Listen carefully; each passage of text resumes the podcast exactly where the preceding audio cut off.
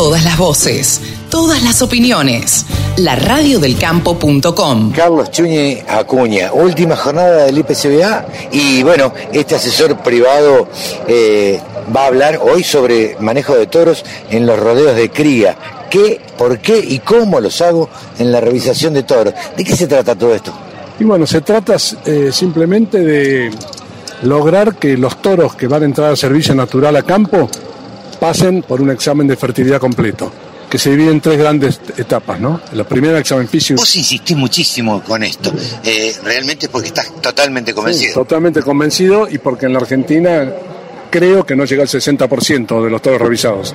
O sea que todavía casi la mitad de los toros hay que revisarlos y ser estricto y dejar los toros aptos para servicio natural, que en las condiciones nuestras, eh, toro extensivo a campo, eh, después podés usar bajo porcentaje, 2, 2,5%, está totalmente comprobado que anda bien.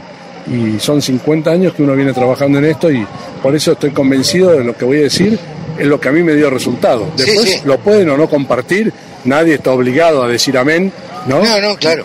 Eh, nadie tiene la verdad revelada y absoluta, pero a mí me gusta que después puedan eh, poder discutir con los colegas y eso lo hago desde el año 91 en Azul, que damos un curso de examen de fertilidad en toros, que han pasado casi 700 veterinarios, ¿no? Mira. Ahí hemos tenido oportunidad de debatir y me cortan, no es como una charla de estas que hay cuatro, hay 20 o 30. Claro. para, Chuni, no sigas con eso, que yo pienso, y bueno, entonces es muy coloquial. Ahora, eh, Chuni, ¿vos estás convencido de que esto es, eh, esta, esta, esta parte tuya que te toca a vos, es de alguna forma eh, parte de lo poco que producimos o de la baja eh, aparición que tenemos? No, no, eh, no porque ah. para mí el tema crucial en Argentina es la alimentación la nutrición de la vaca, porque la vaca para entrar en celo necesita estar bien alimentada.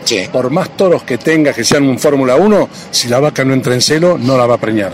Entonces, la alimentación es clave, la sanidad es clave y obviamente después los toros también son importantes, pero el rodeo tiene que estar cíclico, bien alimentado. Para estar cíclico, que entre en celo cada 21 días, más o menos 3, debe comer bien la vaca, porque está criando su ternero.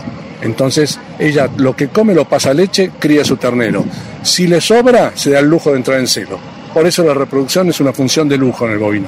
Me diste pie para preguntarte por qué la mayoría de los laboratorios, o algunos laboratorios, se han dedicado ahora, de hace poco tiempo, al tema de reproducción. Vos me decís en, las vacunas para... En las vacunas. Claro, pero no sé si tampoco. Lo que pasa es que este, las vacunas reproductivas que se dan antes del servicio tienen cinco agentes, las que yo conozco, ¿no? que son eh, los virus de BBD, IBR, Campylobacter, que es una bacteria, Hemophilus homus y Leptospira, que es otra bacteria, que son vacunas que hay que aplicarlas antes del servicio, pero a veces es complicado porque vos antes del servicio están en plena aparición las vacas. Entonces mucha gente dice, bueno, a la vaquillona que no tiene ternero le doy doble dosis con 20 días de intervalo. A la vaca le hacemos dar una, por ejemplo, un mes antes del servicio, con mucho despacio, porque hay terneritos recién nacidos, y repicamos otra dosis en el momento del tacto a la vaca preñada. Por más que el laboratorio no es lo que indica. Pero el laboratorio desde el escritorio te indica una cosa, pero en el campo es impracticable. claro. claro, pues aguachás terneros, todo, entonces voy a decir, ¿vale la pena vacunarla, pero me dejo una cantidad de terneros guachos? O que los días de calor se te complica, o sea que yo en eso soy bastante... Eh, no es que esté en contra de eso, al contrario, todo viene para ayudar y para mejorar. Pero el, todo pasa para mí por la alimentación y es algo que yo no manejo. Yo soy veterinario, pero es bueno que en un campo haya un agrónomo también, como en este caso de acá, el que acaba de presentar Ramiro, que le dan prioridad a la, alimentación. Si no, no pueden tener los valores que dio Ramiro y Benay en la primera charla. ¿Los ingranizadores de celos ayudan a, a Todo ayuda, pero a la naturaleza que es sabia no la podés revertir. Eh, si no hay comida, vos le das una inyección mágica. Y eso es el peligro de algunos laboratorios que largan, una campaña así y que el productor ve, uy, qué bueno, che, entonces no lo debe comer, le doy esta inyección y la preño. Y no es así. La naturaleza está hace millones de años.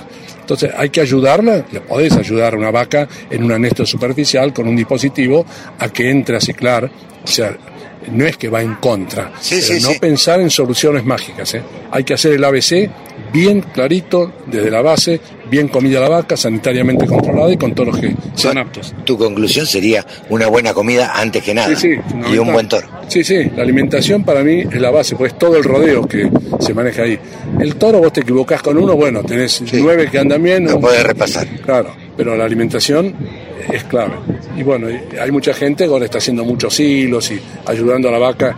Y este año, no hablemos por la sequía que hubo, eh, se va a poder resentir un poco el porcentaje. Mucha gente en zonas marginales está esperando, está para hacer destete precoz, que también es otro costo, ¿no? Sí, este año es un año atípico, pero ¿crees que el productor en general eh, va, va a tener éxito? O... Y bueno, por eso, eso dependerá de cada campo, ¿no? Uno, que hay campos que hace 40 años hemos sorteado mucha seca, ¿no?